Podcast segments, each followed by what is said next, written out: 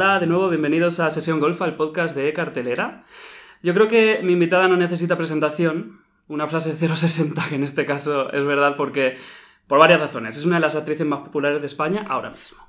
Eh, ha trabajado en series muy seguidas como Amales para siempre, Estoy vivo, pero también en títulos de prestigio como El Olivo, por la que ganó el Goya Revelación, Viaja al cuarto de una madre, en taquillazos como Adu y en productos de oculto que levantan pasiones como La Llamada, Paquita Salas y Arde Madrid. Vamos, que la gente te conoce y te quiere. Ana, ¿te sientes querida? ¡Mazo! Me siento muy querida, me siento muy querida. Muchas gracias por esta presentación. ¿Verdad que sí? La suelo hacer, eh, normalmente este podcast es una hora y suelo hacer fuera las presentaciones, un poco porque me da vergüenza decir todo Claro, esto delante de vosotros, la verdad. Pero bueno, mira, ha quedado, ha quedado bonita. Muy bonita, muchas gracias. Vienes a presentar La vida era eso, Sí. a, a Tudela, lo que viene. Una película preciosa que está gustando mucho en festivales y que seguro que se lleva premios en el próximo año. Pero antes, en Sesión Golfa, nos vamos al principio de todo. Em, naces el 9 de octubre de 1993 em, en Barcelona. sí. Eh, ¿Qué hubo en tu infancia que te llevó a ser actriz? Pues lo he contado, lo he contado alguna vez. Em, a mí lo que más me gustaba en el mundo era ver pelis, pero sobre todo lo que más me divertía era jugar a ser otra gente en casa.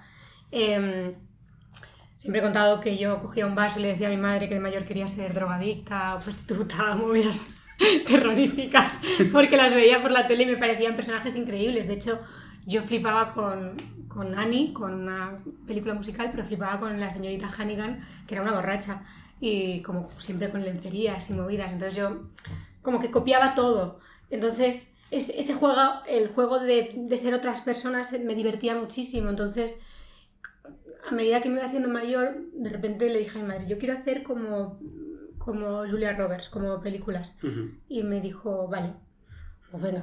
¿Por qué no? Pues ¿por qué no? Pero mm, nunca fue como una decisión de quiero ser actriz, sino como es que esto me divierte mucho.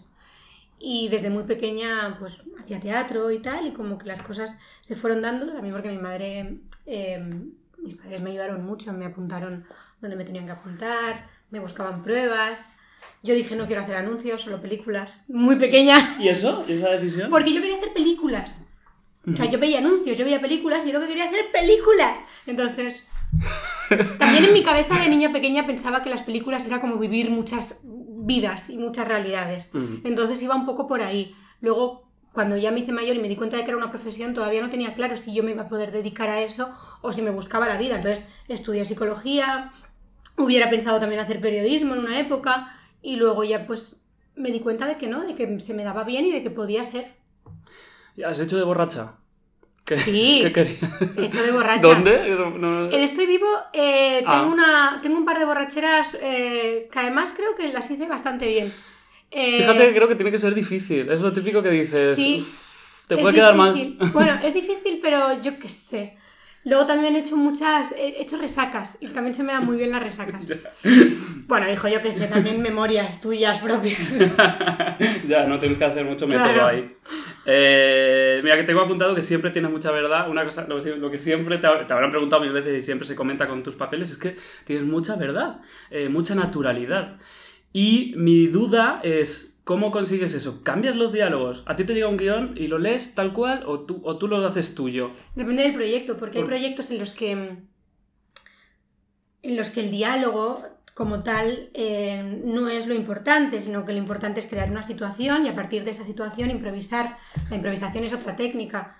Em, hay proyectos en los que se, se juega esta técnica, la de la improvisación, y en la que los Supongo que diálogos los Javis, cambian. ¿no? Sí, los Javis, pero por ejemplo, la última película que he hecho eh, con Jaime Rosales, eh, bueno, la antepenúltima, o sea, la, la penúltima, eh, también ha sido todo a base de, de improvisación y de, de crear situaciones muy reales. Eh, pero después hice. Que no sé si lo puedo decir porque no sé si ha salido en prensa.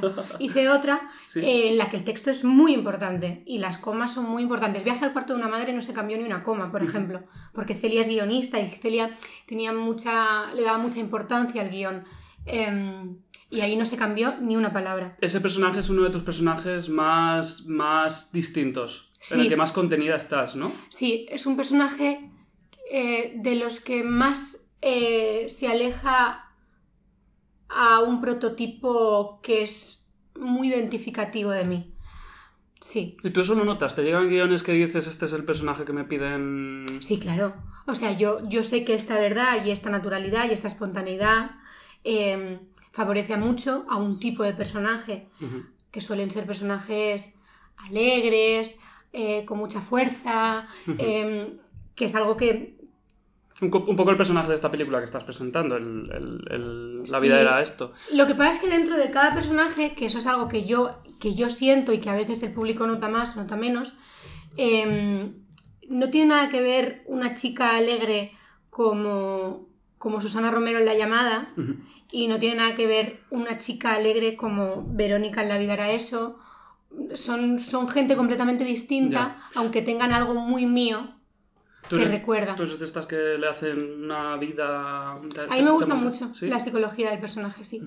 ¿Cómo, son esos deberes que te haces? En realidad son deberes de, mucha imaginación. Y por ejemplo, con Verónica, eh, en, este, en La vida era eso, con David, eh, ensayamos muchísimo porque primero íbamos a rodar en un momento y luego la peli mm, se paró em, y rodamos casi al año y volvimos a ensayar y a retomar. Y con, con David eh, hemos hecho mucha psicología de personaje.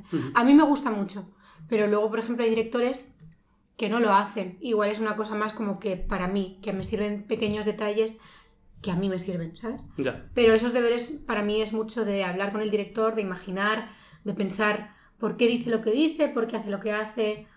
Bueno, imaginar, que al final es lo divertido también. Se ha hablado de ti en los últimos años como la actriz del momento, que es eh, una etiqueta mm, un poco peligrosa. Peligrosa, me da muchísimo miedo.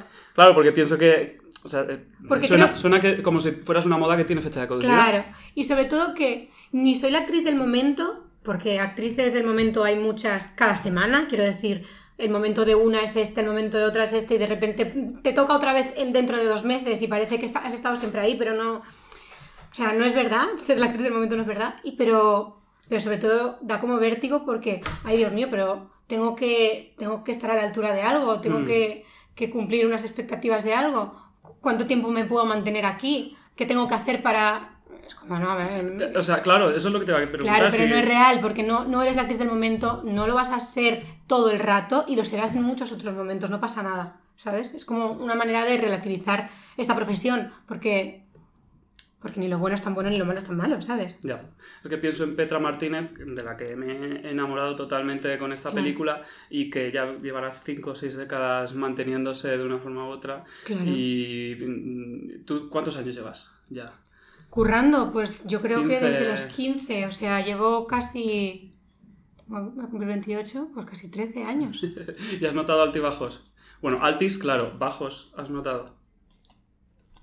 Bueno, sí, sí, sí, sí, sí. Yo, por ejemplo, sí, he notado momentos en los que te llaman más, momentos en los que te llaman menos. Llevo un par de años en los que me han llamado mucho. Igual ahora me toca que me llamen menos porque viene gente nueva o porque interesan otras cosas o porque se me ha visto mucho. Imagino que es así, es que forma parte de esto. O sea, que en la pandemia no has notado tú un... A mí lo que me pasó con la pandemia es que yo llevaba como un par de años currando muy seguido, entonces em, justo antes de la pandemia yo decidí parar unos meses. Tres meses, tampoco una locura. Y se me juntó con la pandemia. Entonces... ¿Y por qué decidiste? Porque estaba cansada, porque estaba como con movidas mías y decidí como darme un, parón. Em, se me juntó con la pandemia y se me hizo un parón muy largo. Y justo después de la pandemia, todo el trabajo que en el 2020 no se había podido hacer, eh, se fue como poniendo a la cola. Entonces yo desde julio del año pasado hasta hace una semana no he parado, ni, literal. Entonces, a mí la pandemia me ha sentado guay porque no he parado de currar desde que salimos de la cuarentena, pero me tocará ahora. Ya. Pienso muchas veces en la llamada, como mucha gente en, España, y, pienso en esa, en esa experiencia familiar que tuvisteis durante tanto tiempo continuada, y pienso que no todos los rodajes eran así, ¿no? O sea... Mm. A ver, pero porque es una cosa que no es lo normal, quiero decir, hacer una función de teatro durante tres años con gente que para ti es tu mundo, porque es tu familia, es, son tus colegas, es la gente que más ves eh, les ves más que a nadie, te vas de gira con ellos, se crea una relación muy especial. estás tres años metida en este proyecto y en ese universo, porque al final los Javis tienen una cosa que es muy especial, que, que me recuerda también un poco a lo que decías antes de Art de Madrid, ¿no? Como Paco León, que crean un universo muy concreto y te metes mucho en eso. Em, después de tres años poder hacer la función de teatro eh, que llevas haciendo tres años, hacer la película, es, es, un, es un regalazo, porque además es lo que hablábamos antes, yo durante tres años imaginaba cosas de Susana Romero y en la peli se podían enseñar. Y eso para, para una actriz y para un público que le ha gustado mucho la función, mola mucho. y, ¿Es para ti importante, o no lo has pensado en absoluto, separarte un poco también de eso, después de la llamada y Paquita Salas? En plan, tengo que... Es que las cosas se dan, de manera, Las cosas se dan de manera natural, quiero decir. También... Em, porque nos ha pasado a todas, que, o sea, quiero decir, el grupo de la llamada... Belén... Eh, Belén, Maca, Gracia, yo... Y las que, o sea, nos ha pasado que después de estar eh, trabajando todo el rato juntas, eh, con los Javis, con ellas, todo el rato juntas, cada una ha ido haciendo sus cosas y ahora estamos cada una en un sitio y seguramente nos volveremos a juntar, ¿sabes? Pero sí que hay que dar espacio a las cosas. Y se da de manera muy natural, yo creo. Ya. Bueno, he leído lo del grupo de WhatsApp llamado Big Little Lies. Sí, ¿quién lo ha dicho esto? Esto lo has dicho tú. Ah, lo he dicho yo.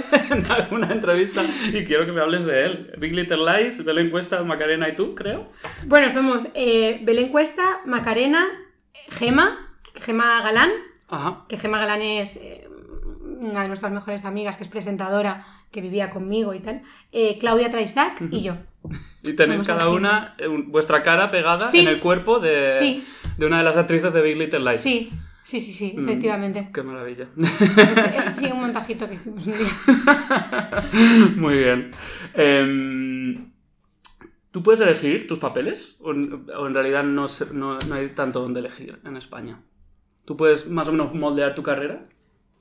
Hola. Em, creo que yo me mentiría si no dijera que tengo la suerte de por lo menos poder decidir qué me interesa más. Quiero decir, te llegan los papeles que te llegan, pero es que yo tengo la suerte de que me llegan papeles muy interesantes y que puedo decidir hacerlos y que puedo decir que no a papeles que también están bien, pero que como prefiero hacer otra cosa, rechazo. Entonces, eso es de ser muy privilegiada en España en este momento. Yo no sé si estoy haciendo eh, la, mi carrera soñada, pero creo que se acerca bastante a lo que yo pudiera pedir. Bastante mucho. O sea, creo que tengo mucha suerte me alegro. Gracias. Em, me he enamorado totalmente de Petra, como te he dicho antes, en la vida era eso. Es una película que puedes, eh, pueden surgir paralelismos con Viaje al cuarto de una madre, porque tu personaje tiene una relación muy concreta con una mujer eh, mayor que el tuyo. ¿Cómo fue vuestro trabajo juntas? ¿Qué, has sacado de Petra? Pues a ver, es que es lo que te decía, que para mí esta peli es preciosa. Yo cuando leí el guion eh, flipé, me gustó muchísimo y quise hacerlo. Pero es que lo más increíble de esta peli para mí fue el proceso de ensayos, porque al final me reuní durante un mes con Petra y con David para trabajar todas las secuencias al detalle, porque David es minucioso y es muy sensible. Em, entonces, e, ese mes de ensayo eh, se, se, repitió un año después y ahí es donde yo conocí a Petra realmente en estos bloques y yo flipé. O sea, Petra, es un, Petra no tiene nada que ver con María. Ya. Nada que ver. Petra tiene una energía que a mí me sobrecoge. Y luego, o sea, me sobrecoge de, de, admiración, porque yo me siento con energía. Yo creo que soy una tía con energía, pero es que Petra es una locura. Y, y generosa y entregada y ve la profesión desde un sitio muy sano, em, que creo que nuestra generación no lo tiene. Como que admiro esa generación que trabaja desde un sitio más relajado y dándole el valor que tiene a la profesión, que es mucho, pero dándole valor a lo importante realmente, no a todo lo demás. O sea, que hay una ambición malsana a lo mejor en las nuevas sí, generaciones. Yo lo veo un poco, lo veo un poco de esta manera y, porque lo comparo con gente más mayor. También la edad te da experiencia y te da perspectiva y al final relativizas y valoras lo que es importante. Supongo que es un trabajo de todos, ¿no? Crecer y, y darte cuenta pero para mí Petra es admiración absoluta y como durante el rodaje, que tenía todos los días del mundo, eh, estaba siempre de buen humor, estaba siempre dispuesta, muy entregada con el equipo, muy buena, queriendo rodearse de todo el mundo, me pareció maravillosa. Hmm. Muy bien, pues eh, era una sesión Golfa Express porque estamos en Tudela, tenemos poco tiempo. Te voy a dejar ya, pero mm, necesito por favor que vengas a sesión Golfa Claro, una horita yo en voy para Madrid allá. en algún Si momento. a mí me encanta charlar, si a mí una charleta... Pues mm, fíjate que una de mis preguntas era si te gustaban las entrevistas, realmente. Sí, o sea, a mí me encanta charlar. Lo que, lo que creo que es un poco más em, rollo que eh, te hagamos las mismas preguntas constantemente. es el, el día en el que todo el mundo te hace siempre las mismas preguntas, pero porque... jo, igual que pierde interés para mí, debe perder interés para vosotros. Ya. Entonces, mola más cuando es esto, una charla y que van pasando cosas y vas hablando de cosas. Pues mira, eh, en sesión golfa ya nos Vale. veremos y hablaremos más, ¿vale? Vale, Muchas gracias, gracias. y que vaya bien el estreno y la película. Maravillosa. La vida era esto, la vida era eso. La vida era eso. La vida era eso, vedla. Gracias.